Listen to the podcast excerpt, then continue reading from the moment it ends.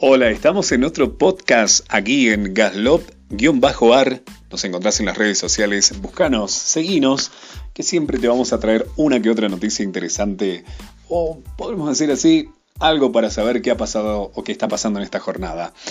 Bueno, es una buena noticia porque con este tema de la pandemia del coronavirus ya se vacunaron a todos los abuelos jujeños que se encuentran en geriátricos. Eh, son 13 instituciones públicas y privadas entre San Salvador de Jujuy, Tilcar, Humahuaca, La Quiaca, Perico, El Carmen y San Pedro de Jujuy. El plan de vacunación continúa avanzando en tal manera que en Jujuy este miércoles culmina la inmunización de adultos mayores alojados en residencias de larga estadía para, eh, dentro de lo que es la provincia, uno de los grupos de riesgo con máxima prioridad. El anuncio del gobierno de nuestra provincia eh, fue a través, bueno, de las redes sociales, a través de las, eh, tratando de estas tres instituciones públicas y también privadas, ¿sí?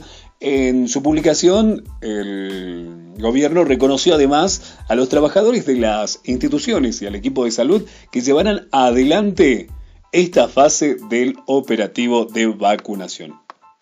Mientras, se continúa avanzando con la ampliación de vacunas a personas de más de 60 años.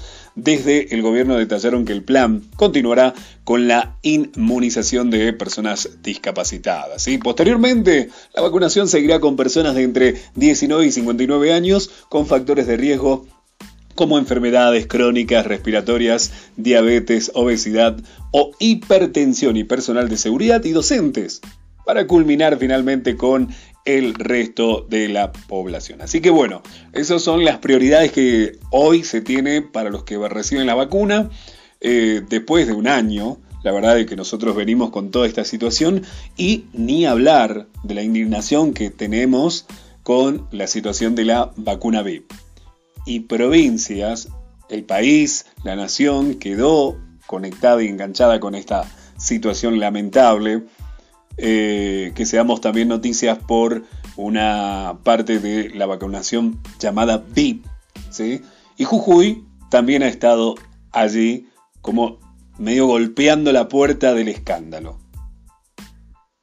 Seguramente esta noticia salió para poco apaciguar, es decir, estamos trabajando, pero no tenemos que descansar tampoco y no desviar la noticia de también saber, a ver, qué pasa con la lista, quiénes son los que se han beneficiado en la provincia con la famosa, entre comillas, llamada vacuna VIP. Bueno, seguimos y reitero, síganos en las redes sociales, nos buscan en Spotify, en Facebook como Gastón López o Gaslop-ar, ¿sí?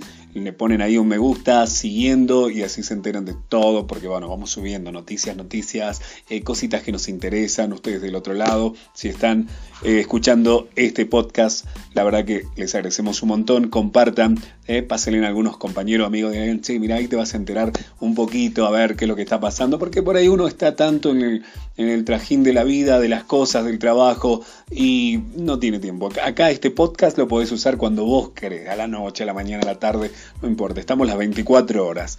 Gracias, seguinos escuchando, compartilo.